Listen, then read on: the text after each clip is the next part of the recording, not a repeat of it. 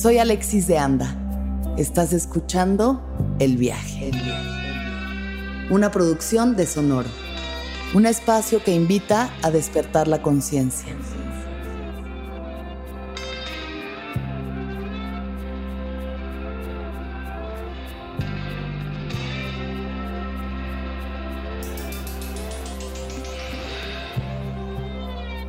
Yo soy eh, un ser humano que vino a saldar la deuda histórica de mis ancestras que no pudieron hacer un chingo de cosas, que no pudieron ser libres, no pudieron tener una carrera, no pudieron disfrutar su cuerpo, no pudieron ser independientes, no pudieron cagarse de la risa, eh, no llegaron a viejitas, no se fumaron un gallo, no se metieron un hongo, nunca se metieron un papel, eh, nunca mamaron culo. y también soy un espíritu ansioso, dando lo mejor de sí y que con un sueño muy claro. Eso soy. Bebecita Grecia Castillo, bienvenida seas a El Viaje. ¿Cómo te sientes? Hidratada. ¿Qué Yo pasa? estoy bien. ¿Y tú? ¿Cómo estás? Muy bien también.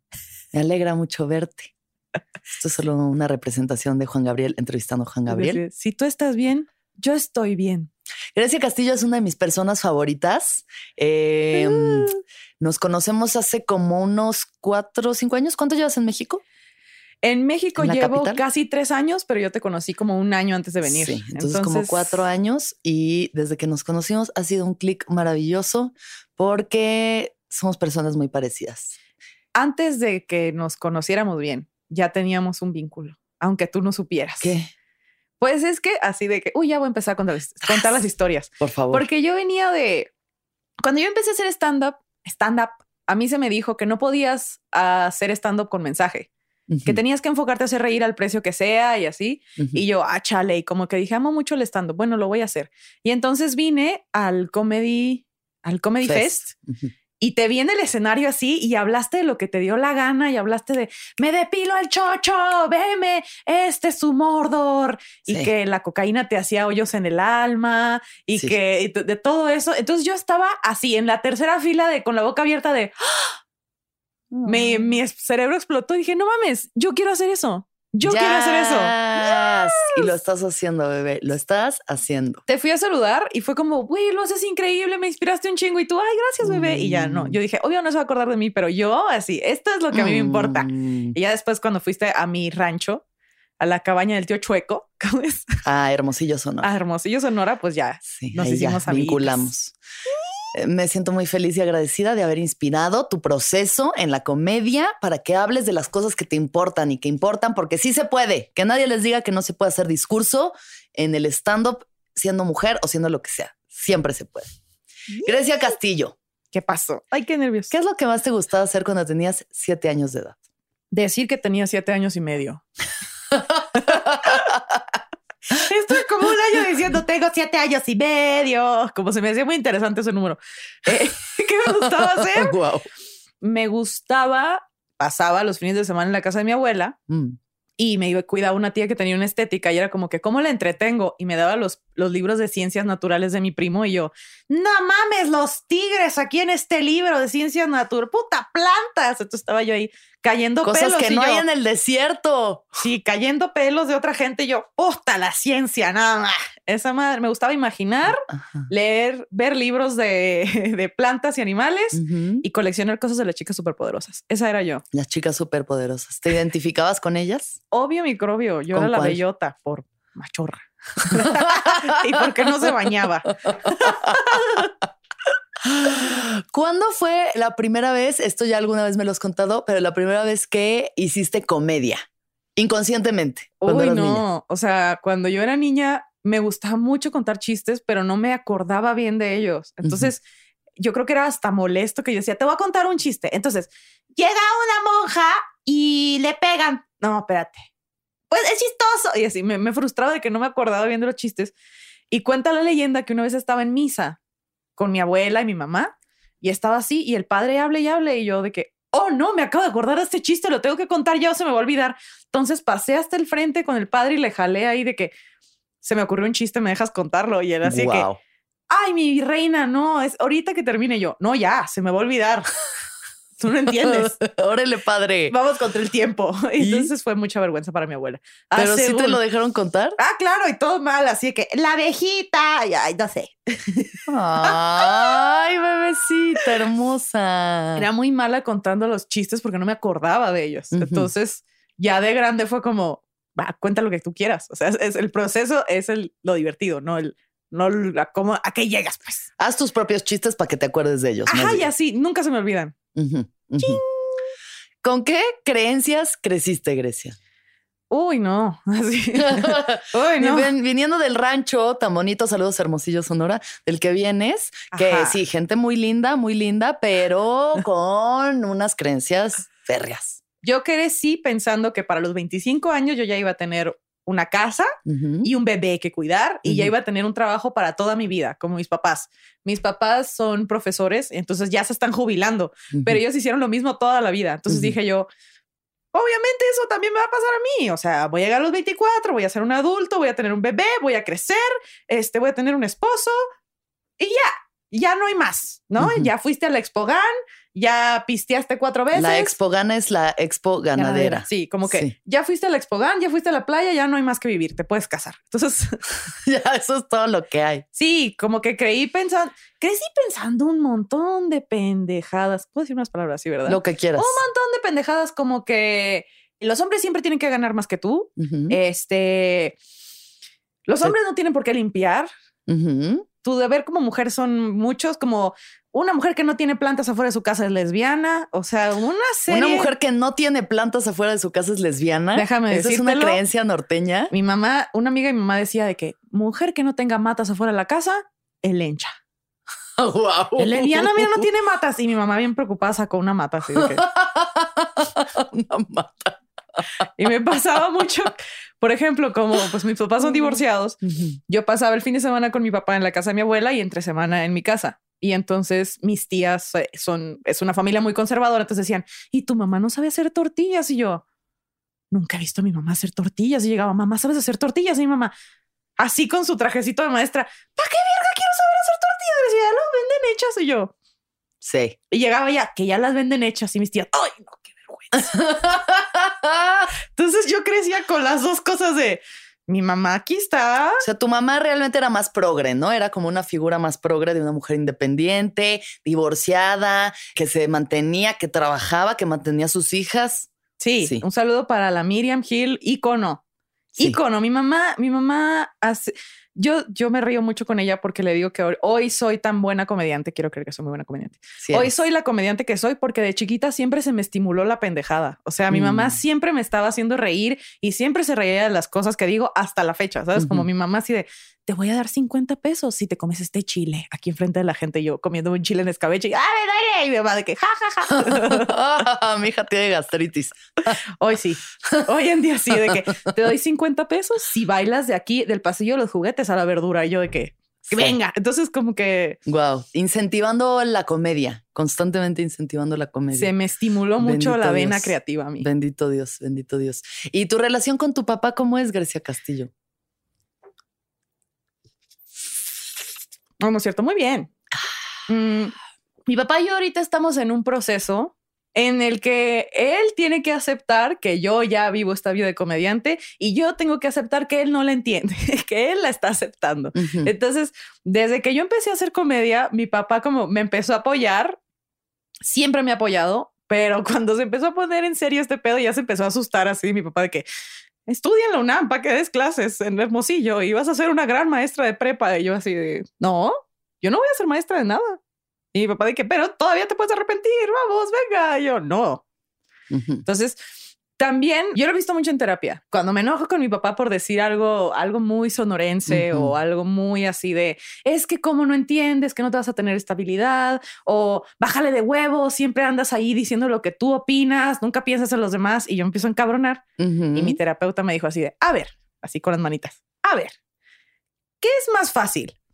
Que el señor de 50 años de Sonora sea empático con la drogadicta de 27 o al revés. Y yo, la drogadicta. Entonces ya.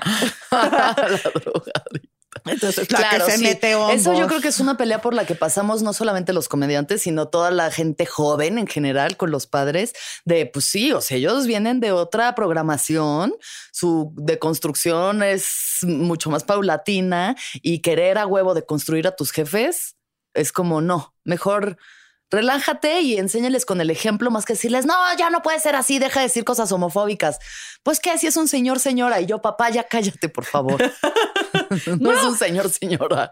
Yo creo que he ganado varias batallas con mi papá porque ya no dice cosas misóginas enfrente de mí porque sabe que me voy a poner Dios. pendeja. Entonces, y me dio mucho orgullo que una vez mi papá, así como que las neuronas de mi papá orbitaban separadas y un día se conectaron así de hicieron chispa bien cabrón porque me dijo, estaba yo ahí en la refaccionaria y pasó una muchacha y le empezaron a gritar cosas y yo le dije, hey, no le griten porque no va a querer pasar por aquí y en la otra calle hay perros y la van a corretear.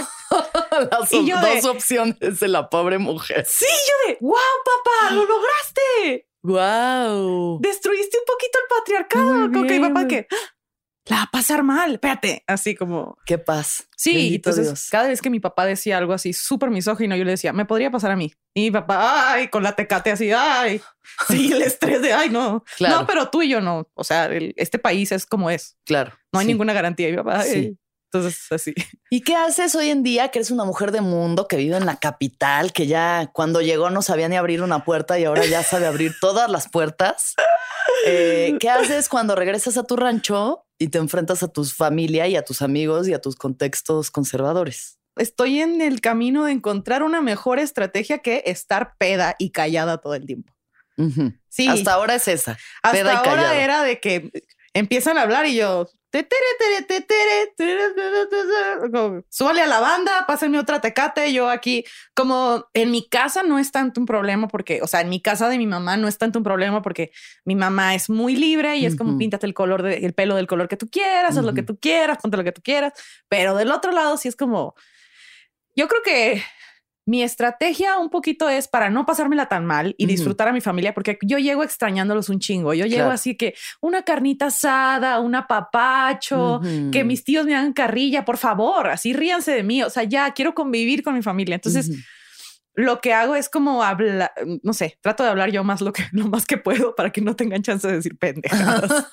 wow. Y Un que- consejo para toda la gente de provincia. y también escucho, pero no escucho. Como que escucho algo horrible y digo, ah, no lo oí.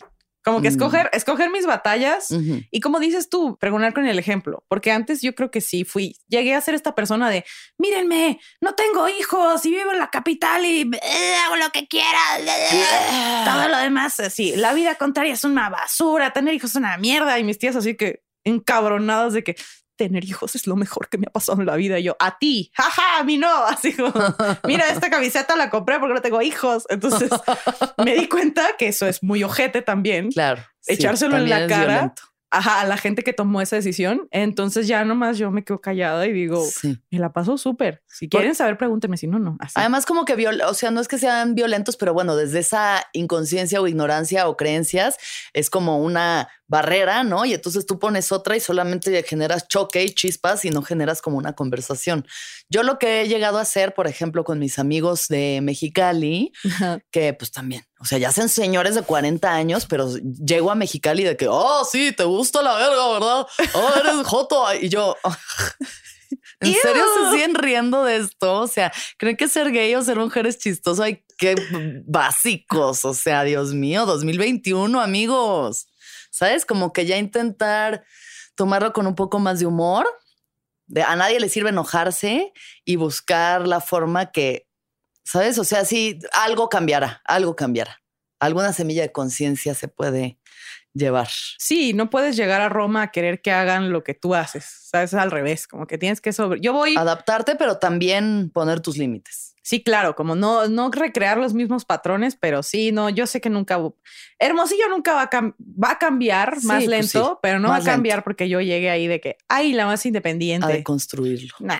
O sea, o también. Pues, eh, sí ayuda, seguro, sobre todo gente de tu generación, o sea, Ray, tú, ¿no? Estos personajes hermosillenses, el este Simpson a huevo, como esta banda que tiene como son figuras públicas y hoy en día los más famosos junto con Jair. Uy, yo tengo un amigo que es vecino de Jair, imagínate. No manches, qué celebridad.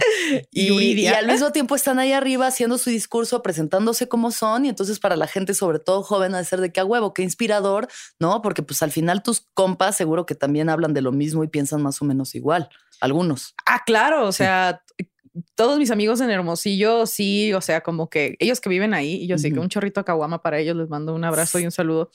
Pues ellos también han tenido que sobrevivir en este ambiente donde no tienen las mismas facilidades de, de hacer lo que les dé su chingada gana como yo. Total. Entonces también tienen sus estrategias, que es como, a ver, yo solo me voy a llevar con gente que piense como yo, este, actitudes machistas, me abro a la verga del lugar, no pisteo con, o sea, no me voy de fiesta con violentadores, no me voy de fiesta con X o con Y, o sea, y es un poco solitario, la verdad. O sea, desde, antes de venir, venirme a vivir a Ciudad de México, yo veía la violencia que sufrían las mujeres a mi alrededor y dije, no me voy a juntar con esta raza no lo voy a normalizar, no me importa. Claro. Y mis amigas también. Y llegó un punto en que éramos las mismas cinco pendejas haciendo lo mismo, pues viendo Sakura Car Captor a las 3 de la mañana, pero pues ahora cuando sale un acosador en Hermosillo, dicen, ay, pero es mi amigo. Y yo, no, no es mi amigo. Ajá, ajá. Entonces ya lo, Ah, pero es muy solitario. ¿Por qué hay tanto anime en Hermosillo? Ah, no, soy yo y mis amigas. Y también, pero también el Sailor Fag y así como que según yo sí hay una, o bueno, seguro hay una cultura de anime muy importante en el mundo, pero siento que en Hermosillo hay mucho otaku. Pues... ¿Será? Creo que voy a decir algo bien fuerte, pero creo que cuando uno huye al mundo de fantasía, ¿sabes? Que al final, si no te mama la ganadería, no te mama pistear desde los 13, ser panista, no te mama ser panista, no te mama nada de eso, pues ¿qué te queda? Los libros, el Harry Potter, el anime, la película, la música, como que tienes que escapar del desierto, encerrado en tu cuartito con el aire acondicionado, güey, ahí, pero... Tienes que escapar del desierto.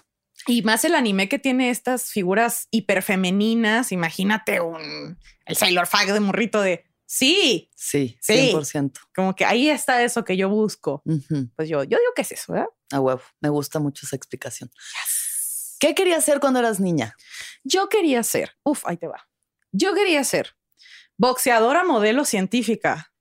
Oh, para que vieran que las mujeres pueden ser inteligentes y bonitas. Y fuertes. Y fuertes. Me encanta. Pero ya que crecí, me di cuenta que eso se requiere esfuerzo. Dije, váyanse a la verga, no tengo nada que probarle a nadie. Yo no me voy a poder hacer planchas. ¿Tú qué querías ser? Yo de niña, Miss Universo. ¡Ah! ¡Qué bonito! Basiquísima. No. O sea, siempre quise ser actriz, pero sí cuando hacían el chismógrafo de que, ¿qué quieres ser de grande? Y yo, Miss Universo. Porque vivía en un, un patriarcado muy, muy intenso. Pero ya ahorita, pues mira, ahí vamos. A una que haga lo que quiera. Sí. Yo me acuerdo que quería hacer un chingo de cosas. En algún momento quise ser doctora hasta que vi mi primer muerto y dije, nah. ¿Cuándo viste tu primer muerto? el último año de prepa, yo estaba estudiando químico biólogo para ser doctora. Yo voy a ser doctora. O sea, a ver, escribía las obras de teatro que presentaba en el club de teatro y todo el tiempo estaba leyendo poesía. O sea, estaba haciendo muchas actividades artísticas todo el puto tiempo, pero si me preguntabas de frente, yo de grande quiero ser doctora, quiero ser doctora, quiero ser doctora. Y a los de mi rama, digámoslo así, nos llevaron al anfiteatro de medicina, que es donde tienen a los cadáveres que usan los estudiantes para estudiar anatomía. Mm. Y entro ahí y yo veo un cuerpo abierto. No, bye. Bye. Ataque de ansiedad. Y ahí dije, ok, no es medicina. ¿Cuándo viste a tu segundo cadáver? Porque al parecer hay más. Ah, no, no. ¿Solo has visto ese o has visto más cuerpos? Pues ahí vi como cuatro, pero. ¿Has visto cuatro muertos? Pues ahí estaban los cuatro y yo. Ah, estaban ah". cuatro al mismo tiempo. En formol. Ay. Y, mis amigas, ¿quieres agarrar un cerebro? Y yo. sí. y me corretearon con un cerebro. y yo de que.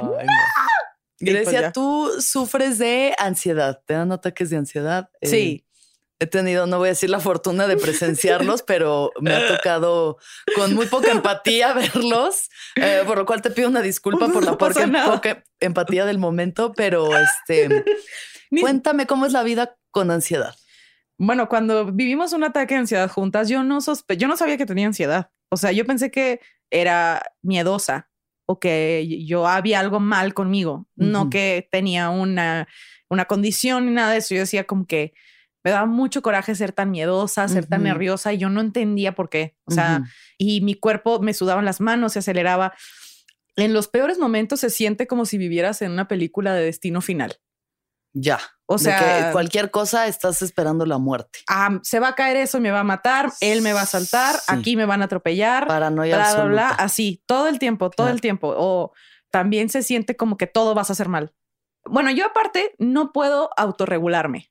¿Sabes? ¿Sabes? Cuando tu cuerpo tiene calor y suda, yo no puedo hacer eso emocionalmente. Ah, Recientemente me lo dijo mi doctora, como que tú no sudas de tus emociones. Y yo, ah, cabrón, elabora. O sea, Elabora. cuando uno está muy triste, llora y eventualmente deja de llorar, ¿no? Yo no. ¿Nunca lloras? O sea, sí nunca lloro. dejas de llorar? Sí lloro, pero apenas estoy aprendiendo a controlarlo de ya deja de como yo sola riándome, vente, Como de ya acabó, ya, Ya- pasó. Ya. No seguir y seguir y Sí, seguir. y yo seguir. podría seguir. Ok. Y también me pasa cuando creo que, por ejemplo, si hubiera una laptop aquí, yo tiro mi café encima de la laptop, mi cerebro activa el botón de emergencia de ya valió verga.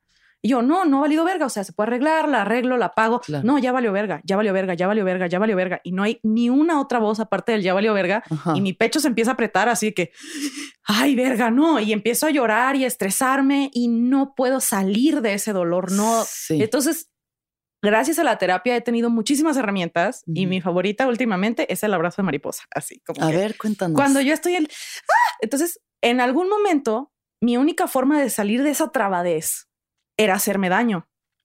O sea, la única forma de salir del, del atoramiento era como darle a mi cuerpo algo en que distraerse. Y eso era. Y eso era o me, me pellizcaba el brazo, me mordía, me jalaba el cabello. Hubo una vez que agarré un marcatextos y me lo estrellé en la cabeza.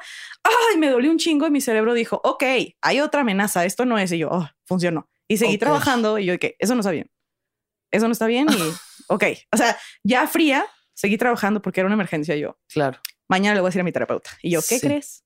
Pero Con Ahora- Ahora... textos ya de antena. con un moretón aquí, o sea. Esos son momentos porque no me autorregulo. Entonces, esta técnica de cruzas tus pulgarcitos y con los, estos es que, Los de en medio, ajá, el dedo de en medio. eh, con el que le das placer a otros seres humanos, Ajá. eh, el dedito, sí, bueno, el de en medio. el más grande. Entonces lo pones abajo de tu clavícula Sí. y te empiezas a pegar así, pero más despacio. Y respirando.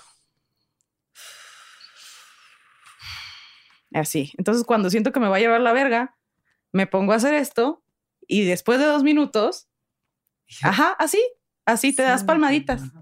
Ajá, te das palmaditas Ok. y respirando Ah, profundo pues mira, es una buena técnica para todos los que sufran de ansiedad. y te vas y así. Y cuando estés, cuando tienes un chingo de miedo, cuando tienes un chingo de ganas de llorar o lo que sea, como que esto le dice al cerebro, hay mucho movimiento y mucha cosa y el cerebro como que uh, se relaja también de, oye, no es tan grande el problema. Tranqui.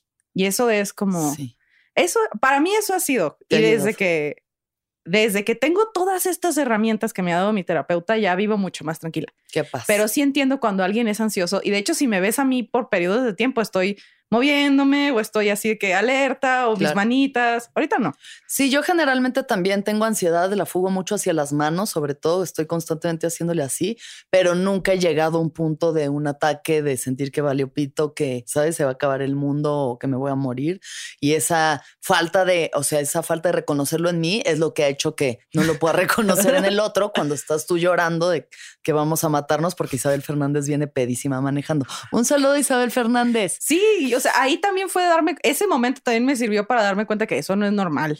Sabes, como que Claro, ponerse. Digo, tampoco era una situación correcta, pero, pero bueno, o sea, también a veces la vida te muestra cuando estás eh, ya llevándolo a un punto muy insano, ¿no? Que solita te estás afectando unos niveles en los que mu- Sí. va mucho más allá de lo que está pasando en la realidad. ¿no? Ajá, y eso es como. No sé cómo no le había hecho. borrachos. no manejen manejen borrachos, borrachos. primeramente. Y también me ha enseñado a no ponerme en situaciones que tú me dijiste, pues Grecia, si no quieres hacer algo, no lo hagas. Claro, Y entonces toma un Uber. tomo un. Uber. Yo, yo me di cuenta que no me pongo, ya ahorita yo no me pongo en situaciones donde me va a llevar la chingada, pero si empiezas a hacer eso de no voy a hacer cosas que me pongan nervioso, me pongan mal, nunca vas a hacer nada. Claro, Entonces ya yo también le doy la oportunidad de decir, ¿cuándo? De cuestionarme, ¿cuándo es mi inseguridad, mi ansiedad y cuándo es de verdad un riesgo? Como que esa es mi chamba ahorita, de que, Ujú. ay, a ver. Entonces ya intento como que ya salgo de noche más cómoda. O sea, la primera vez que vine a Ciudad de México, mi mochila tenía un candado, solo me movía en Uber, Claro. este, no sabía cómo funcionaba un parquímetro, no bueno, le hablaba es que a la también gente. literal, venías del rancho, o sea, venías del rancho y eso es muy, o sea, si de por sí yo siempre he vivido en la ciudad capital y de todas formas ha habido muchos momentos de miedo, de ansiedad que he ido superando, ¿no? En el, en el día a día, pero para alguien que viene neta de un contexto en el que todo te es familiar, todo es arena y polvo y becerros, Y el edificio más alto es de cuatro pisos. llegas No. a la CDMX, que es un monstruo y obviamente, pues sí, sí está cabrón.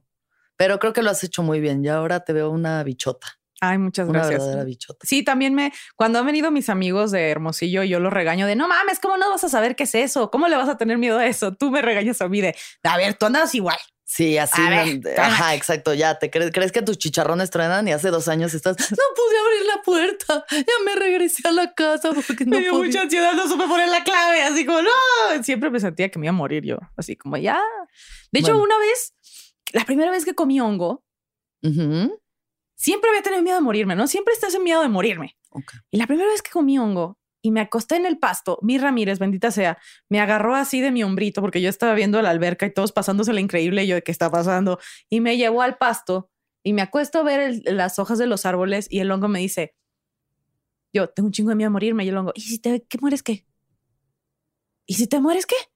Y yo, pues, pues ya valió, ajá. Entonces, pásatela bien. Pues Entonces, sí, digo, igual te vas a morir.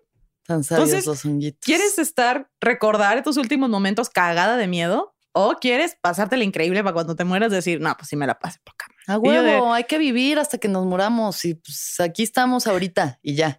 No, Es- nadie la tiene comprada. Y después de ese hongazo, creo que tu- estuve dos semanas sin nada, la, la ansiedad al mínimo. La psilocibina ayuda muchísimo a tratar depresión y ansiedad. Si ustedes pueden tener acceso a un tratamiento de microdosis o de dosis normal de psilocibina, háganlo.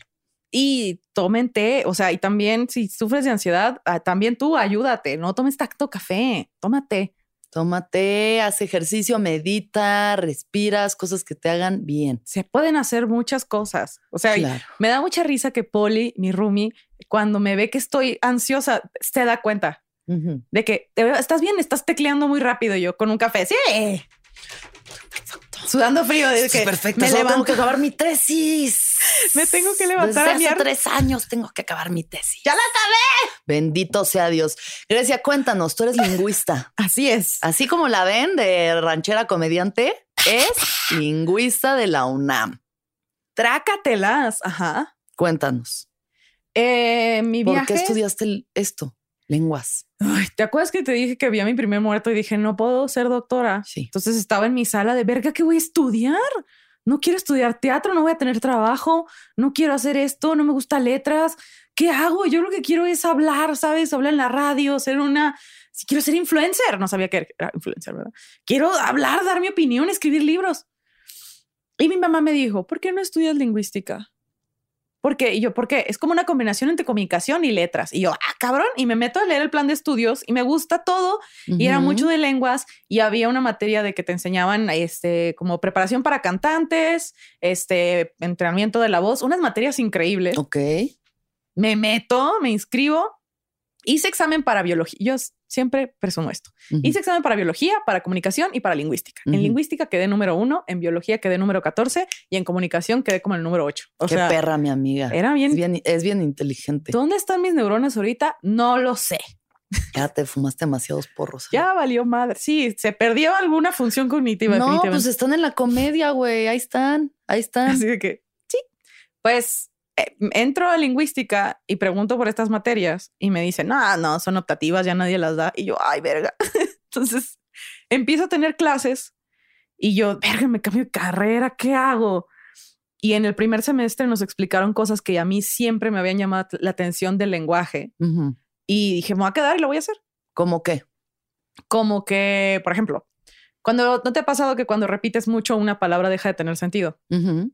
Y eso es porque no hay ningún vínculo entre el sonido y el significado. No hay ninguno. Entonces, cuando le repites tronco, tronco, tronco, tronco, tronco, tronco, tronco, tronco, tronco, tronco, tronco, tu cerebro dice, ah, ¿Qué significa esto? ah, está haciendo ruido nada más. Eh, Y eso me quedé, wow. Y lo de que hay tantas lenguas en el mundo, hay palabras intraducibles. Y yo, wow, soy demasiado fan de las palabras intraducibles. Mm, ¿Cuál es una palabra intraducible? Es una palabra que no tiene un equivalente en otras lenguas. ¿Como cuál? Como eh, una palabra del japonés que es komorebi, que significa la luz que la luz del sol que, vi- que atraviesa las hojas de los árboles. Ay, no, qué poéticos los japoneses. Y es, entonces, a mí me habla mucho de que una cultura o hay, hay una sensibilidad a ciertas cosas que necesitas nombrarlas. Por ejemplo, en Japón tienen el komorebi y en México tienes el gamborimbo. Explícale a la gente que no sabe qué es un gamborimbo. Por favor, Es, la ¿Se intraducible. acuerdan lo que les decía de esta sensibilidad? O sea, si tienes una palabra es porque hay una necesidad de nombrarla. Entonces, Claro. en la cultura mexicana hay una necesidad de ponerle nombre a las bolitas de papel que te quedan colgando de los pelos de del caca, culo. bolitas de caca. Un gamborimbo es una bolita de popó que se queda atorada en los pelos del culo. Eso es un gamborimbo. Entonces, imagínate explicarle igualito eso. como Revi, igual de poético que Igual de como Revi. que corre La luz que de atraviesa las hojas, pues aquí la caca que se atora en los pelos del ano. Sí, uy, no, o sea, La intraducible palabra gamborimbo. sí. Wow. Y yo tenía libros así de palabras intraducibles y yo, wow, qué bonitas son las palabras, qué bonitos son los lenguajes. Y yo ya, o sea, yo ya estaba decidida, ok, voy a terminar la carrera de lingüística, voy a hacer la maestría en México y el doctorado en Texas y voy a ser investigadora profesional y voy a ser así, señora investigadora, publica libros. Y, en, y siempre hablo de lo mismo, perdón. Y en eso, una mi mejor amiga en Hermosillo me dijo, oye, hay un open mic de comedia, tú siempre has querido hacer eso, ¿no? ¿Por qué no vamos? Y yo, bueno, Siempre vamos. has querido desde que contabas tus chistes en la iglesia. Sí, toda la vida. Ay, Grecia es bien cagada, vamos. Yo, Consumías comedia, consumías. pura gringa, Ajá. pura gringa. sí. Eh, entonces, y el humor es lo comediantes y pff, Sí. cosas así, como que veía el humor es los comediantes y yo, ¿por qué no me está dando risa? Bueno, X. Lo decía muy machista, pero no me estoy dando cuenta. sí, como no me da risa, qué pedo, qué tan. Entonces voy a hacer este open mic vestida de chola con un personaje de chola Ok. y me encantó. Y una morra lloró de la risa. Ay, y yo de-. Triunfo total. y mi cuerpo así como en mi cuerpo hubo algo en mi espíritu que me dijo, yo no sé cómo, yo no sé dónde, pero yo voy a hacer esto. Sí. I will not elaborate, me dijo mi espíritu. Me vale verga todo. A mí me gusta esto. Sí. Y yo de que, ok, así Sí. ya. Y ese es más o menos. Y historia. así es. Entonces empezaste a hacer comedia ya desde allá. Yo te conocí en Hermosillo haciendo comedia. Ya, o sea, desde siempre lo has hecho increíblemente. Obviamente siempre has ido mejorando, pero como que desde el principio lo has hecho con un chingo de confianza y como eso, al final yo creo que es esa misma pasión por la lengua y por el lenguaje que es lo que lleva a uno a hacer una carrera como esta, ¿no? En la que el lenguaje es el canal a través del cual uno puede hacer reír a la gente. Sí. Y llegas a vivir a la CDMX, Y a estudiar en la UNAM, a hacer comedia, a ser una mujer independiente. Cuéntanos. Pues yo ya le estaba entregando mi vida a la comedia sin saber, ¿sabes? Ya como mi Claro. prioridad era, yo tengo dinero, lo voy a usar para el taxi cuando vaya a dar show. Y vamos a dar show siempre y vamos a darle publicidad y voy a seguir con mi escuela. Y en una de esas, como yo era asistente de investigadora, mi, pro- mi tutora me dijo, vamos a México a presentar un trabajo. Y yo, voy a ir a México con dinero de la universidad. Me voy a ir al Open, a huevo. Entonces hablé con gente de, ¿me puedo subir allá? Entonces me subí al escenario y me fue tan mal. Me fue tan mal y me frustré de por qué no soy igual de buena que ellos. Mm, ¡Ah! Entonces volví y a darle con más ganas, ¿sabes? Como de que no, a mí no, yo no voy a sentir eso. ujú. Y un día era como, bueno, ya me voy a graduar de la universidad, ¿qué quiero hacer de mi vida? Trabajé en un call center, puros trabajos así que trabajé en un call center en la frontera, o sea, había gente con lágrima tatuada, o sea, heavy, Sí, heavy, cholo sí. con bicicleta bajita, o sea, Sí, sí, sí, sí, sí, sí. y yo ahí. ¿Sabes? No, no, no, no, no. O sea, sí fue un capítulo en mi vida denso. Y regresando a mi casa en camión con un calorón, así que la ventana abierta y el calor en mi cara, y yo de que. Yo no quiero estar aquí. Así, sí, esta no es la vida que merezco. Me secaba las lágrimas el calor de que yo no quiero estar aquí, yo no quiero estar aquí, me quiero morir. Así. Y entonces un día estaba así viendo, contemplando el desierto en el tierrero y yo así, ¿qué verga voy a hacer? ¿Cómo me voy a ir a México? Quiero hacer comedia ya, ¿cómo le voy a hacer? Y llega mi primo todo deprimido así, ¿qué tienes? Nada, ya entregué mi capítulo de mi tesis y yo, ¿cómo funciona eso? Y él, ah, muy fácil. Con el gobierno te paga para que hagas una tesis, dos años, y te pagan tanto al mes y lo único que tienes es estudiar. Y yo un foco así de, ¡Tin! Ese es el trabajo que voy a tener. Entonces le dije a mis papás de que voy a hacer una tesis, voy a hacer una maestría en UNAM. Cuando en realidad mi objetivo era el otro. Claro. Entonces lo logro, me quedo, le pongo un chingo de ganas así.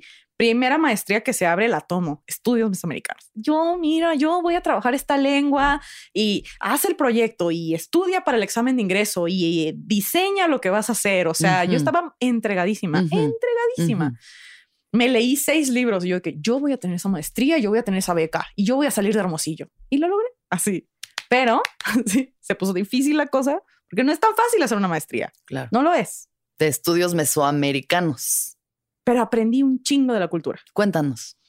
Eh, mm, aprendí, por ejemplo, que en la cultura mesoamericana igual que en la cultura china del yin y el yang, en la cultura mesoamericana hay opuestos, frío, caliente, femenino, masculino, día, noche, la dualidad. Eso me encantó. Yo en las clases de cultura estaba así.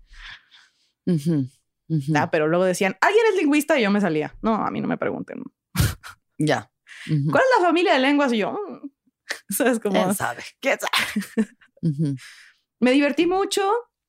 En la maestría también me parece que es una chinga, o sea, estar estudiando y haciendo una tesis y al mismo una maestría y al mismo tiempo en las noches teniendo que irte a los opens a tallerear, o sea, no es una vida fácil. Y menos siendo una mujer ahí que, ¿sabes? Tenemos que exponernos un chingo de cosas como comediantes a la noche, a los bares, al alcohol, a los ambientes densos.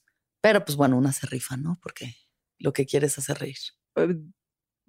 Bueno, yo así de, bueno, primero yo identifiqué como yo siempre he sido muy agradecida de mi libertad. Como gracias, el hecho de que yo no tenga hijos y ninguna otra persona dependa de mí más que de mí misma, me permitía irme a la escuela y saliendo de la escuela, irme directo al bar.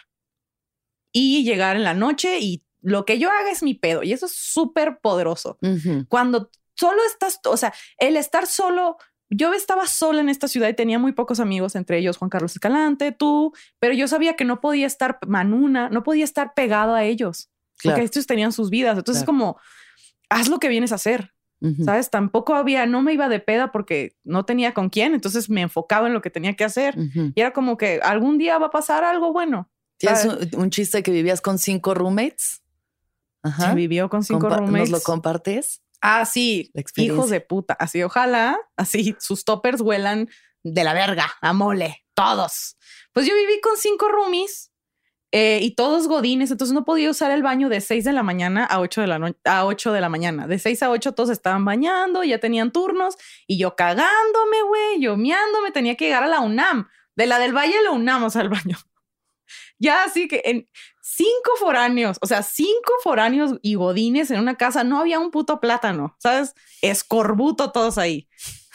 escorbuto. Todos teníamos escorbuto, nadie había comido una naranja en semanas y luego, o sea, y yo cuando llegué a vivir ahí todavía era muy tímida y mi fundillo también. Entonces yo, a mí no me gusta que se escuche cuando estoy haciendo cosas. Entonces apretaba así, cagaba apretando para que no hiciera ruido como clave morse.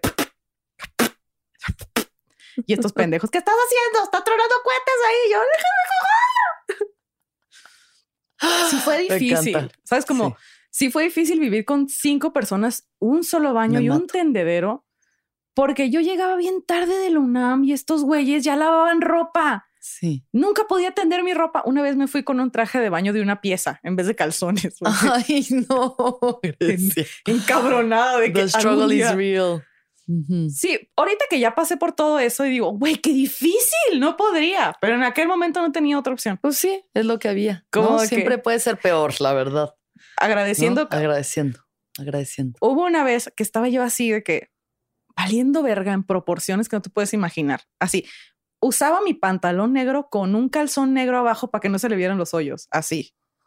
Al pantalón. Al pantalón. O sea, yo ya, verga, me iba a un lugar y decía, ojalá no tenga que quitarme los zapatos porque este calcetín tiene un hoyo. Y en una de esas que estaba comiéndome un arroz que me había quedado mal, pero no tenía nada más para comer como estudiante, orgullosa que no le pide dinero a sus papás. Claro, porque dije, este pecado. es mi pedo. No le voy a decir a mi papá que estoy Mm, fracasando, ¿sabes? Entonces estaba con mi laptop encima de mis pantalones, así, ¿no? Como te sientas en la cama con el laptop y en eso Sanasi, un abrazo muy fuerte, me dice, ¿quieres abrir mi show? Te van a pagar y puedes cenar aquí. Y yo, ¡a huevo! Y me puse bien contenta de, ¡a huevo! Y volteo y veo que mi pantalón ya se terminó de romper y dije, bueno, unas por otras. Ni modo.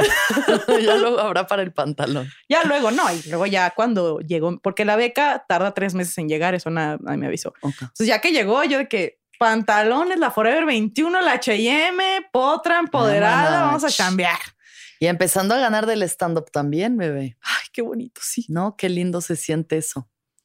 Empezar a vivir de lo que sueñas, porque es eso, también es ese salto cuántico en el que te le empiezas a creer, ¿no? De que, ay, estoy intentando hacer comedia. No, soy comediante, soy comediante, soy comediante. Yo a eso me dedico. Sí, estudio lengua, sí hago la, pero soy comediante.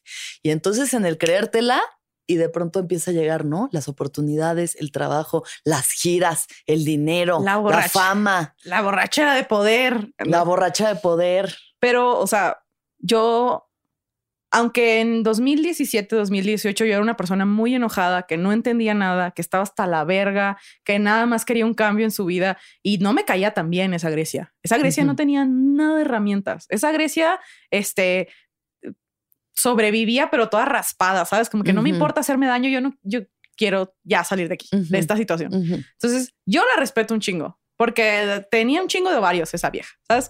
Todo lo que ella sembró, a mí me toca disfrutarlo, Claro. ¿sabes? Como, y en el 2017, 2018, yo lo único que podía pensar es, me tengo que ir de Hermosillo me voy a morir de tristeza. Me voy a morir, aquí no hay stand-up, aquí nada me hace feliz, o sea, aparte de mi familia y mis amigos, nada. Entonces, un, en algún momento pensé, mi familia me hace muy feliz y mis amigos me hacen muy felices.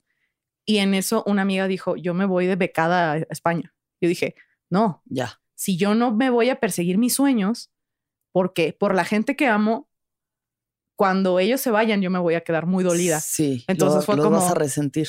Y aunque fueron momentos de mi vida muy duros de mudarme de casa un chingo de veces, incluso una vez me corrieron de una casa y tú me invitaste al día siguiente de que quieren ir a ayudar a construir casas en Puebla. Y yo de, bueno, universo, voy a ir a construir casas para que tú me mandes un depa, baba. Me voy a vivir a la casa de Ray después de que me corre mi roomie Ajá. y toda mi ropa está así en una bolsa negra y el gato de, de Ray me lamió toda. Entonces tuve que tirar unos zapatos. Así ¿Se la envió la ropa? Sí, el gato orinó toda mi ropa y estuve oliendo harina de, a orina de gato. Ay, güey. Pero yo dije, no, no me va a obtener. No me va a obtener. No me va a Esto obtener. no ya estoy aquí. ¿Qué hago? Regresarme. Tengo que encontrar una casa y ya. Claro, Y encontré la casa de los mil roomies. Y dije, Ya. bueno, ya no tengo nada. Esto está bien. claro. y claro. funcionó la casa de los mil roomies un rato. Ujú, Y hasta que no funcionó, Claro. me mudé. Viví con Marcela. Marcela Lecona. Viví sí. con Marcela. Saludo, un abrazo muy fuerte a Marcela Lecona. que también viví muy a gusto ahí Sí. hasta que yo tenía que irme a, a Durango a hacer trabajo de campo en una comunidad. En, tenía que irme a la Sierra de Durango a grabar cuentos de la lengua que yo estudio. Sí. Entonces fue como, "Ah, ¿qué va a pasar aquí? Y Marcela también, estábamos en un momento en el que nos cambiamos de depa o no, y yo de que necesito tener donde dejar mis cosas porque me voy a la sierra y no puedo estar preocupada por esto. Y así. ¿Y qué aprendiste en la sierra? Uy, un chingo de cosas. ¿Cómo qué?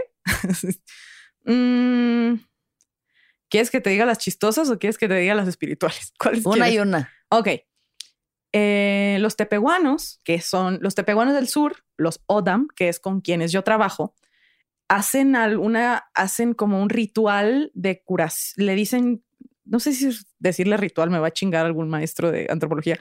Para limpiarse, se curan. Entonces, hay un periodo de tiempo en el que no comen sal, no comen carne, no se enojan, no gritan, no abrazan a nadie. Ok. Mientras más tiempo pasas así, más limpio estás. ¿no? Más fuerte es tu espíritu.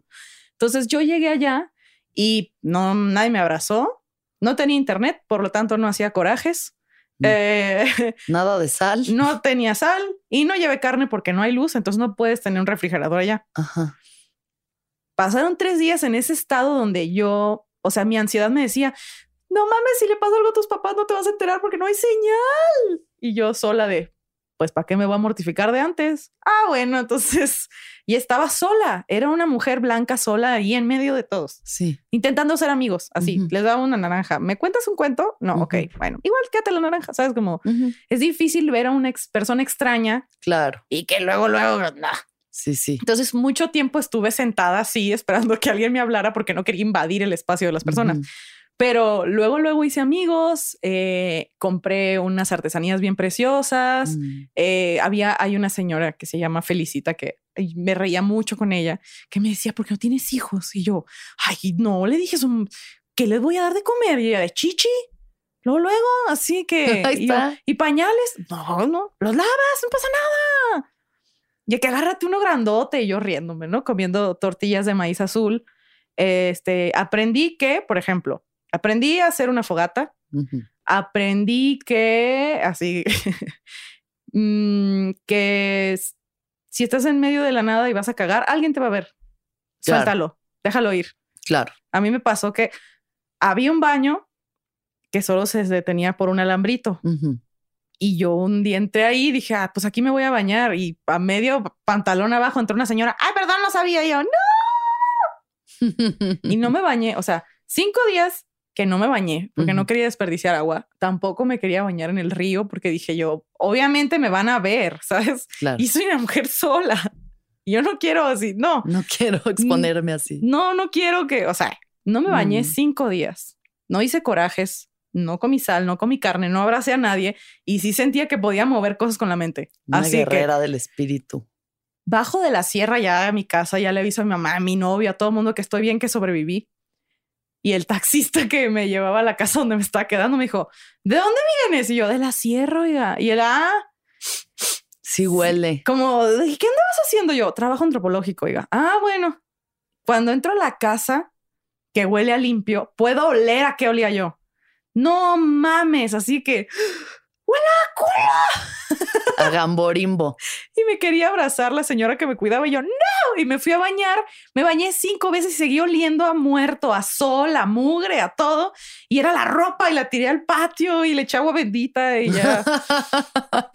y sí fue como Qué chida experiencia. después de cinco días de estar ahí aprendiendo, platicando, sin, sin, sin exaltarme, como muy contenida, no me enojaba. No me enojaba Mm. igual, como que eso me dio mucha paciencia. Ujú. Ya después que entras al internet vez. vale verga, pero Sí, vale, pito. Ves Twitter y se acabó. Sí, y ahí aprendí, por ejemplo, como también, también hay huicholes, unos poquitos de huicholes, y me gustó el arte tepehuano y el arte huichol son de mis Mm. favoritos. eh, y estoy muy agradecida que me hayan recibido bien, la verdad. Mm, qué bonito. Qué bonito. A mí lo que yo he aprendido más, por ejemplo, de los Wirras, eh, que es como la comunidad con la que más he estado en contacto, es lo simple que es estar bien. Lo sencillo que puede ser. O sea, en la vida eh, urbana en la que vivimos, llenos de tecnología y de estímulos, creemos que necesitamos un chingo de cosas para estar chido y para ser felices. Y la verdad es que la felicidad es amigos, comida, fuego, ¿no? Calor, flores, cantos, Y estar tranquilo, y estar chido. Me pasó a mí que fui a un museo, o sea, en esos días que estuve en Durango fui a un museo de arte indígena y entonces como que la persona que era mi guía era medium. y, me dijo, ay, ese cuarto no me gusta entrar porque siento que hay una vibra. Y yo entré así de que yo no siento nada y me sentí muy bendecida de no sentir fantasmas.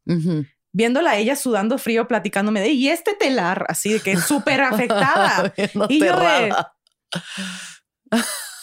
Seré yo. haciéndole así de que al aire de que no, no siento nada. Yo qué bendición. Ahí Claro. estuve muy agradecida de, o sea, qué triste no tener esa facilidad. Bueno, pues también es una bendición no ver tanto. Hay Es- gente que sí es muy sensible y que se la pasa muy mal. Y estaba agradecida. de- Como el niño de la película del sexto sentido. sí, se la pasa muy mal. Yo Fatal. estoy agradecida de no ver fantasmas y no sentirlos. Ay, sí, bendito Dios. Pero me Porque pasa. ahí está sentado. Ah, ¿verdad? la verga.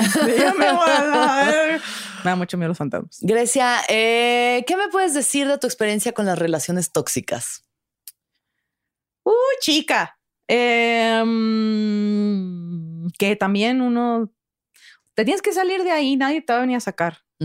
Y las rela o sea, yo terminé yendo a terapia por una relación tóxica, porque ya no me estaba dejando funcionar. Y conforme pasan los años, lo que entendí es que me dolía desproporcionadamente, no porque esta persona me estuviera algo, me estuviera haciendo el daño, sino que yo ya tenía heridas y lo que hizo fue meter los dedos. Y entonces no era él causándome ese dolor, era siendo estratégico. Y si tú sanas esas heridas, ya nadie les puede meter el dedo. Nomás te lo meten en ah, Ah, tra- traca, ta, ta, te ta. concentras en que te entre. ah, no. Sí. Sí, Entonces, Claro, a veces la reacción viene de unas heridas que ya, o sea, de una carga emocional que ya tiene mucho tiempo y no de lo que está específicamente haciendo esa persona. Si el, el dolor tiene que ser proporcional a la, e- o sea, lo que está pasando, ¿no? Pero a veces es un de que te hacen así, o sea, apenas te tocan y tú no. y Eso es porque ya hay cosas que traes cargando ahí muy cabrón. Uh, reconocer mi, aprender a reconocer mis heridas me ha ayudado un chingo, porque cuando se activan, yo ya, yo, mi yo grande, mi yo grande, yo siempre pienso en, en mí de muchas formas, como que hay muchas voces en mi cabeza y cada una tiene una función. Y mi yo grande, que es como lo que yo quiero ser, una Grecia yo de... superior. Mi yo superior es una Grecia de 35 años que se viste de blanco y tiene su cabello larguísimo y es así etérea y, Mm. y le encanta y es muy maternal y así. Entonces, esa Grecia, cuando alguien activa mis, mis heridas, por ejemplo, de carencia, de no tener, entonces yo me, ay, me pongo como gato y llega la Grecia grande a decirme, esta gente que te está haciendo sentir mal no lo está haciendo a propósito. Solo son pendejos y no tienen idea de cuánto te duele. Entonces, déjalo ir. Es una situación insignificante. Es alguien que se está riendo de ti porque no sabes poner una cafetera. Eso es. No es que te están diciendo que te Estúpida, falta, sí. estúpida, Claro. que eres una muerta de hambre. Nada de Claro. eso. Y entonces ya uh, como vuelvo como los gatos cuando se relajan y ya, que sí me pasaba. Sí, pero sí, claro. También asumir tu responsabilidad de ser parte de una dinámica en la que se te está haciendo daño constante y sistemáticamente y tú permaneces ahí. Pero tú fuiste un grupo de apoyo, cosa que no mucha gente hace. Ah, claro, yo, Ajá. o sea, yo siempre es como cuando un, algo está suelto en el carro que tiene un foquito rojo o hay un tornillo suelto en algún aparato que siempre hace ruido y siempre está ahí. Yo siempre me sentía mal y yo siempre estaba triste y yo estaba ansiosa y no sabía que estaba, o sea, siempre sabía que había algún pedo y empecé a buscar ayuda a ver cómo lo arreglo. y, eso me llevó a que me canalizaran un grupo de codependientes. Y sí, es muy fuerte ir a un grupo de ayuda. mm. Porque la idea de un grupo de ayuda es que escuches el mismo problema 20 veces para que dejes de hacerte pendejo. Entonces era muy chistoso, o sea, sí era chistoso hasta cierto punto de que hablaba yo de que, bueno, este, me sentí muy tonta porque no pude hacer mi tarea, este, y lloré, me sentí que no valía nada porque no soy productiva. Y todos de que, ay, ánimo, mucha fuerza. Y hablaba la siguiente de que, y le saqué una pistola porque otra vez me estaba engañando y le dije, te mueres tú, me mato yo. Y yo, ok, mis problemas son una pendejada. Entonces ya, ya, de que, ok, va, va. Sí. Y justo en ese momento que yo estaba en el grupo de ayuda, estaba pasando por una etapa en la comedia en la que no daba risa porque me la estaba pasando mal. Y en el grupo de ayuda, como me sentía muy en confianza y era gente con la que yo pasaba todos los lunes y miércoles, se cagaban de la risa. O sea, de que a la señora organizadora la veía que se tapaba la cara y yo que qué puedo y la veía así cagándose. ya después de seis juntas ya se cagaban abiertamente y yo de que Sí. estoy hablando de mis problemas, carajos. ¿Sacaste material de ahí? Eh, no, No. no, Mm, como que pues hay, hay en un grupo de ayuda hay ciertos acuerdos que es Claro. no puedes vender nada Oriflame ni nada de eso. Ya. No puedes vender nada. Uno. Sí. Dos, no puedes contar lo que escuchas ahí Claro. adentro. Obviamente la historia del pistola es inventada, pero por ahí va.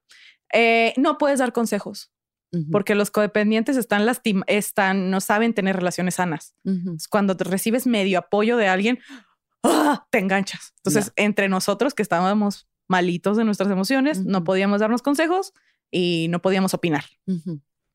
Entonces ya ibas, hablabas, nos veíamos a los ojos de que ánimo amigos y ya me iba a mi Sí, casa. Yo era la muy más joven de ese grupo de ayuda. Órale. También me hizo ver como si no me cuido, "Ah, esto va a Con la pistola vas a estar o te mato o te mato o me mato yo.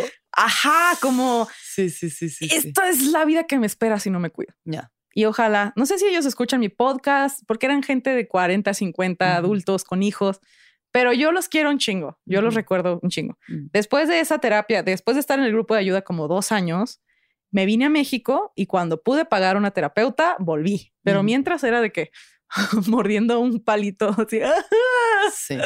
Siempre importante tener Sí. asistencia. Y no sé, yo no hay vergüenza en ir a grupos de ayuda y recibir terapia ni nada de eso. Si lo necesitas, Para nada, cero Ve. vergüenza. Aquí estamos para desmitificar el uso de terapias y de drogas. bendito sea Dios, que las dos me hayan ayudado un chingo. Cuéntame cómo te han ayudado las drogas. Además de ese hongo que te dijo no hay pedo si te mueres. Uh, pues en, por ejemplo, el, el LSD, Ujú. que a mí mis amigas me decían, tú eres muy inestable, tú no puedes usar el SD, te va a abrir puertas que no puedes controlar, bla, bla, bla, no, que la Grecia no tome. Y yo de que, ay, no, que en qué me voy a convertir, ¿sabes? Y me, en Ciudad de México y me metí un cuadrito, dije, dame un cuadrito chiquito para probarlo. Un Pero cuartito. ese era el de que traía toda la gota. Ajá. Concentrado. Se fue a la esquina. Se Sí. fue a la esquina.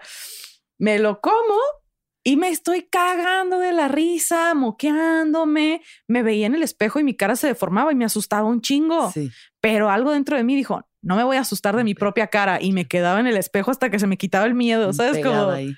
Pegadísima y no podía dormir y correteando. Resulta que yo en drogas nomás estoy bien pendeja. No hay un Es muy demonio. divertido estar contigo en drogas. No hay un demonio que va a salir. Cero. Cero. Como que ya lo trabajé. La Entonces- sombra ya está bien asumida. Y el, el LSD me ayudó a no tenerle miedo a mi reflejo, que no sé cómo me ha afectado, este, y a darme cuenta de, por ejemplo, una vez, así, otro papel que nos metimos justo juntas. Ujú. Estamos en Querétaro, desayunando chilaquiles con cecina, me meto un papel, pasa el papel, y de regreso me voy camino de tu casa, de- caminando de tu casa a mi casa, y voy en chinga ahí. Ah, sí, ¡uh! Y en eso veo un espectacular y digo, cuando sea grande, a huevo, lo que voy a tener es un espectacular, yo con un saco dorado, la buchona, a huevo, y la gente me la va a pelar. Y entonces entré en un ciclo de yo, la más poderosa, borracha de poder, Sí. y me quedé parada de repente y dije, ¿por qué quieres eso? Ajá. Y yo, ay, cabrón. Me ahí parada con mi mochila acidísima en una esquina de insurgentes. ¿Por qué quieres tanto poder? ¿Qué vas a hacer con él? ¿Quién? ¿Quién? ¿Quién se va a dar cuenta que sí vales? ¿Quién? ¿Quién se va a dar cuenta que eres tan buena y poderosa? Sí. Pues nadie. Ah, pues sí, es cierto. O sea, al final, y mi cerebro solo dijo, al final, mi higher self, al final lo que importa es que vivas de lo que amas hacer y ya, ¿no? Total. Aunque nadie te respete. Y yo, pues sí, güey, va, va. Y me fui caminando muy despacito. Yo creo que el respeto es una cosa que uno primero tiene que ganarse para sí mismo, o sea, respetarte a ti mismo y ya los demás te respetan a partir de tu relación contigo mismo. Y sí, mucho mejor ser respetado que ser famoso o que ser alabado o así. Sí, como Pero también puedes tener tu espectacular, ¿por qué no, Grecia? si Claro quiero sí. uno en la universidad Sí. de Sonora, anunciando Ahí. mi show. Eso va a ser. Para que lo vean mis maestros y digan que ay, pinche morra, Y Chimorra lo logró. hija de puta lo logró. sí quiero tener uno en Hermosillo. Obvio, va a ser, va a pasar. No más para mi ego así chiquito y ya. Bebé, hoy en día, ¿cómo te encuentras? ¿En qué eh, exploración de tu vida estás? Uy, uy, uy, uy, uy, uy.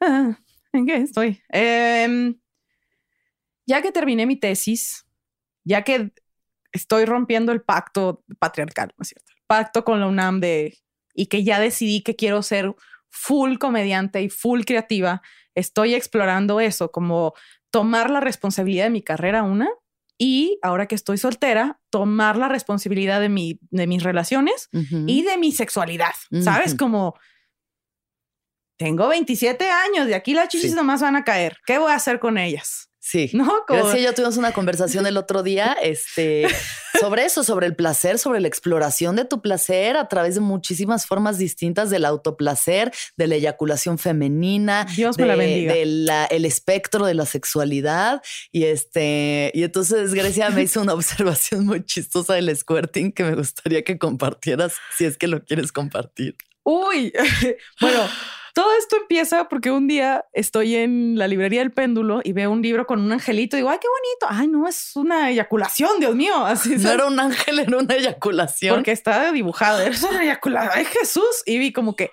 manual, guía, exploración, todo de la eyaculación femenina. Y yo, lo voy a pagar, sí. su madre. Y entonces leí en este libro que de hecho todas las mujeres podemos eyacular. Sí. Es una pendejada eso de que estas sí y estas no. Esos son mitos. Es el mismo cableado de todas por Everybody can squirt. Todo mundo y deberían hacerlo. Sí. Entonces en este libro, sí me leyendo este libro me sentí como encabronada de no usar todas las partes de mi cuerpo. me, me encabronó de, a ver, es como, no uso mi mano porque me da vergüenza. No, voy a squirtear. Y pasé tres meses entrenando el squirt. Sí. Es muy difícil, chavas, es muy difícil.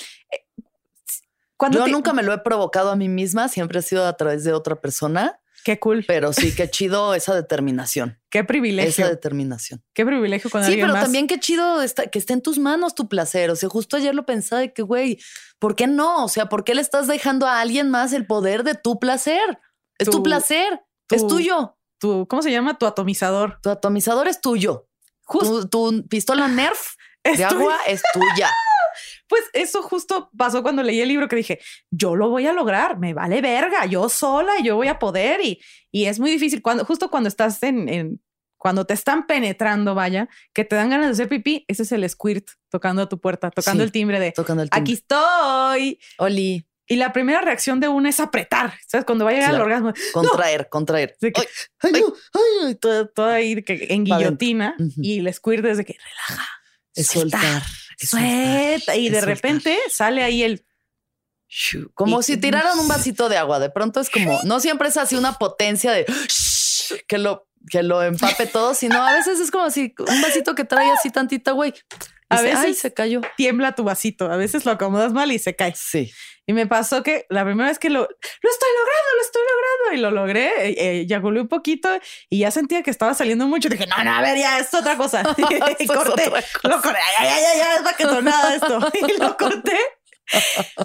Y entonces lo vi así, mi, mi, mi, logro en mi cama de, ah, huevo, mira, no mames, lo logré. Y dije, bueno, ya, exploración científica. Lo olí de que no huele a nada, esto no es pipí. Y de que, ok, ok, sabe interesante. sabe interesante, no sabe, no sé cómo sabe el pipí, pero no siento que sea esto. Entonces yo oliéndolo y lo hice con la secadora a ver cómo se secaba. Llegó mi roomie de que, bueno, mames, velo. Y yo que, ay, a ver, se le iba a acercar. Y yo, no, pendeja, no lo huelas, es mío. y entonces, como que varias de las cosas que te pueden frenar a la hora de no querer eyacular es como, güey, ¿a qué va a oler? Y así. Sí, me estoy meando. Ajá. Y el squirt no huele a nada. Huele como si hubiera servido dos camarones medianos en un litro de agua. Máximo, así. Huele a que alguien comió maruchan cuatro horas antes. Ya se está yendo. Amo, amo, amo. Pero, tanta vida esa observación. Para mí, y ahorita también mi viaje es que yo puedo hacerlo sola. Yo sola en mi casa, sola. Cuando hay otra persona involucrada, no me sale. Bueno, pues hay que ver, hay que ver. Sí, eso también es cosa de comunicarse y de, ¿no? O sea, y también hay que enseñarle, no todo el mundo sabe cómo hacerlo, entonces también hay que, pues, aprender, ¿no? De la mano, como hermanos. No como hermanos, eso sí es muy hermosillo, pero... Es cuando pueda hacerlo, no avisar. Sí. Para que se saque de pedo. Luego hay gente que sí al parecer se asusta y que no le... Bueno, igual si no saben, es como, ay, no vas, te estás mirándose, ya la ponché, pero... ay, ya la ponché. O si me caga, no avisarle y hacerlo y que diga, ¿qué pasó? Yo tampoco voy a hacer como que no entiendo. No mames, güey, nunca me ha pasado, qué loco. ¿Qué es esto? ¿Qué me hiciste?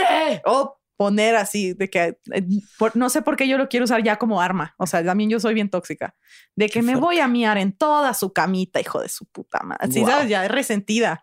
ya no es un acto de amor. Para mí ya es hijo de tu puta madre. No te conozco y estoy enojada contigo. Wow. Wow. Este, qué maravilla, qué maravilla. El squirting es algo maravilloso. Se les invita a que se exploren, se conozcan, compren el libro que parece que tiene un ángel, pero es un squirt. Pucha Potens se llama. ¿Y cómo? Pusha Potens. Pusha Potens. Ajá, el poder, la potencia de la pucha. Wow. Y el squirt, el squirt es muy político. Es muy político. Cuéntanos. Porque mira, primeramente, ¿qué verdades sociales rodean el orgasmo femenino? La primera, el orgasmo, hay gente que dice, el orgasmo de las mujeres no existe porque no se ve, no salpica. Este sí salpica, papá. Este sí se ve. Se ve, se huele y se siente. Se ve a camarón. Se oye. Se oye, todo, así que... Uh. camarón. Dos camarones medianos en un litro de agua. sí. E, este sí, se ve. Y luego, ahí está. Las mujeres tienen que ser limpias y ordenadas. No. Y en el squirt ensucia. Sí, sí, monja, monja. Eh, donde una mujer se escuirte, va a haber testimonio y va a ser mucho más grande que, que si un hombre hubiera eyaculado ahí. Sí. O sea, la eyaculación, ese, ese es, eso me encanta a mí, que es como que no solo va en contra de todo lo que creen de lo que creemos de que el orgasmo de la mujer no se ve y de que las mujeres tenemos que ser limpias y de que pues nadie se va a dar cuenta. Obvio, el squirt es Y de que está en manos de un hombre el orgasmo de una mujer. Exacto, de que es por penetración. No, no. Tu orgasmo es tuyo y solo tuyo. Tú decides dónde riegas. Pucha Potence, eh, Power of the Pussy y este Pussy a Reclamation.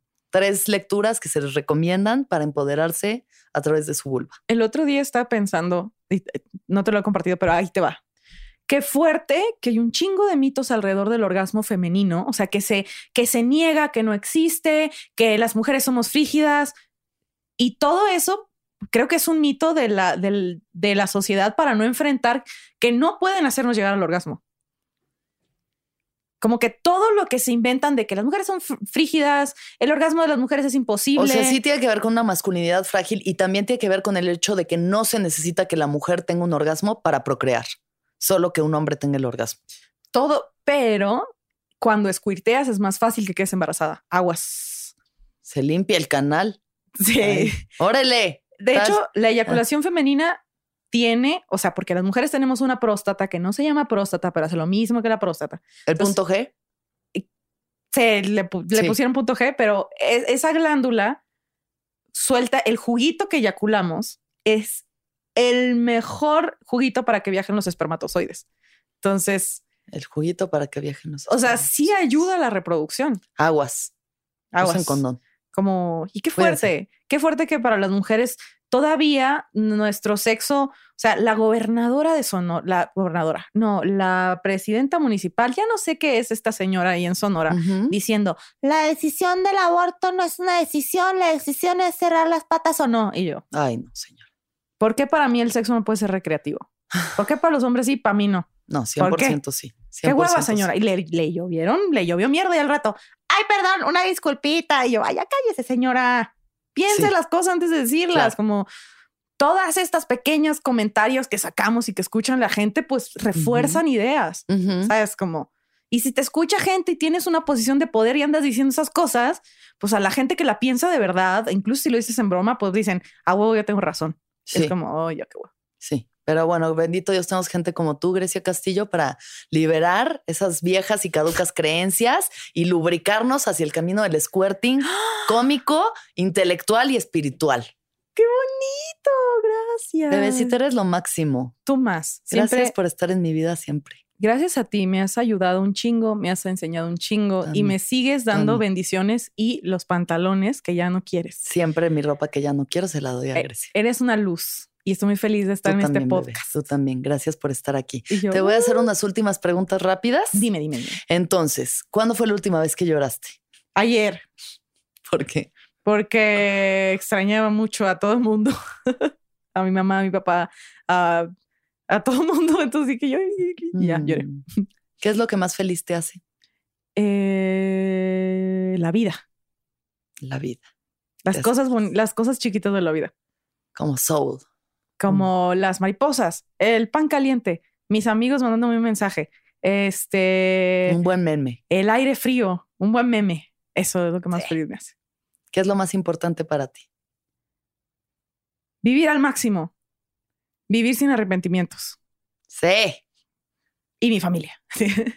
¿Y qué piensas de la muerte? Es inevitable y cuando llegue va a llegar y ojalá tenga un momento para reflexionar antes de morirme y que diga yo, no mames, sí hice lo que me dio la gana. Y que la muerte, pues ya no hay nada más después. Entonces, a putear, a mamar culo, a pistear, porque después de la muerte no hay nada. Sí. A mamar culo. A mamar culo que todos nos vamos a morir. Tal vez por haber mamado culo, pero miren. y qué feo, y qué feo estar en tu lecho de muerte a los 70, 80, 90, 120 que vamos a vivir. ¿no? El príncipe Philip muriéndose así, muriéndose el príncipe Philip, mosqueado ya y diciendo me voy a morir y qué pendejada que nunca mamé culo por vergüenza, güey. No, no se pierdan de la oportunidad. No se pierdan de la oportunidad. Y no, puede ser mamar culo, la nieve de pistache. Algo que te pida que hagas tu alma. Aprender una lengua mesoamericana. Ir al museo. Cambiarse de ciudad. Andar sin calzones en tu casa. Puede ser cualquier cosa que tu alma te lo pida. Sí. Y, y no te lo das por vergüenza. ¡Qué mamada, güey! Te vas a morir te vas a morir. O sea, la gente se va a reír de ti igual, hagas lo que hagas, te van a criticar. Entonces, hazlo. Mm. Mama ese culo. Mama culo. El culo es una metáfora para la, la, vida. la vida. La vida. Pistea, mama culo. Trágate el gamborimbo. es cierto. Levántate tarde, güey. Cuando tengas oportunidad, pues ya. Gózala, gózala. Gózala ya. Ay, bebecita, gracias, gracias por todo lo que eres. Sabes que te amo, que te auguro un futuro brillante siempre y gracias por llenarnos de vida y de risa y de amor y de todas las cosas hermosas que tú traes a este planeta Tierra. Ay, yo te amo igualmente. Muchas gracias. Gracias por invitarme. Gracias por compartir tu luz conmigo y tu espacio. Siempre. Y que todos los seres sean felices, que todos los seres sean felices, que todos los seres sean felices. Amén, culo tu novio no te mama el culo. Eso que no mame. ¿Escuchaste el viaje? Suscríbete en Spotify, Apple o donde estés escuchando este programa. Ahí encontrarás todas mis charlas pasadas y las futuras. Si te gustó el viaje, entra a sonoromedia.com para encontrar más programas como este y otros muy diferentes.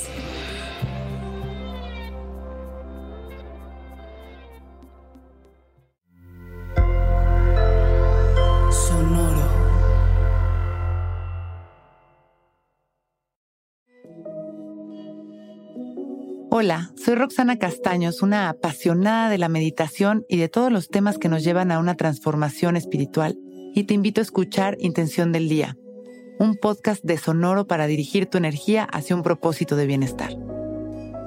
Encuentro un nuevo episodio todos los días en cualquier plataforma en donde escuches podcast. Intención del Día es una producción de Sonoro. Step into the world of power. Loyalty, and luck. I'm gonna make him an offer he can't refuse. With family, cannolis, and spins mean everything. Now, you wanna get mixed up in the family business. Introducing The Godfather at Choppacasino.com. Test your luck in the shadowy world of The Godfather slot. Someday, I will call upon you to do a service for me. Play The Godfather, now at Choppacasino.com. Welcome to the family. No purchase necessary. VGW Group. Void where prohibited by law. 18 plus. Terms and conditions apply.